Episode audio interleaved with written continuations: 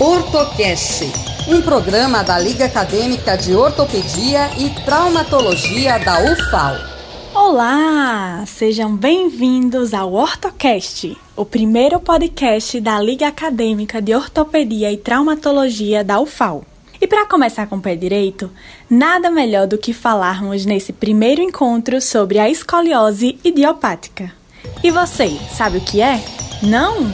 Então vem com a gente!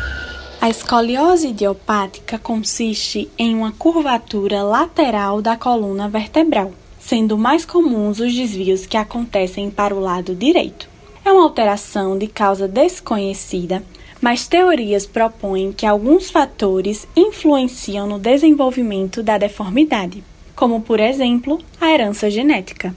Ela afeta principalmente adolescentes que se encontram no pico do crescimento, Paciente com escoliose pode sentir falta de ar, menor capacidade para o exercício físico e dor lombar.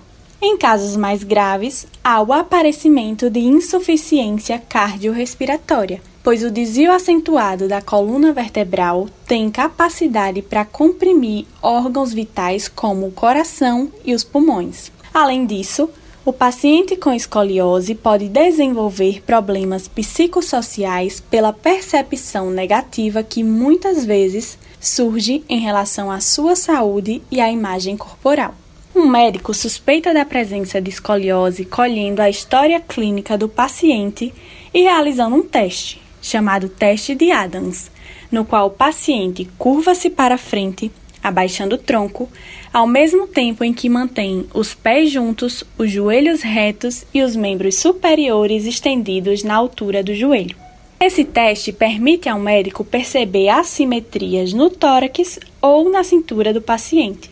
A confirmação da suspeita é feita através de um exame de imagem, como um raio-x da coluna vertebral, tomografia computadorizada ou ressonância magnética. A curvatura da coluna vertebral, em seguida, é medida e expressa em termos de graus. Já o tratamento depende de fatores como idade e curvatura. Curvas de até 30 graus são tratadas conservadoramente com exercícios específicos de fisioterapia, principalmente através do RPG, que é a readequação da postura global. Acima de 30 graus, além da fisioterapia, faz-se necessário o uso de colete. E acima dos 50, o tratamento pode ser cirúrgico ou conservador se não houver compressão dos órgãos vitais.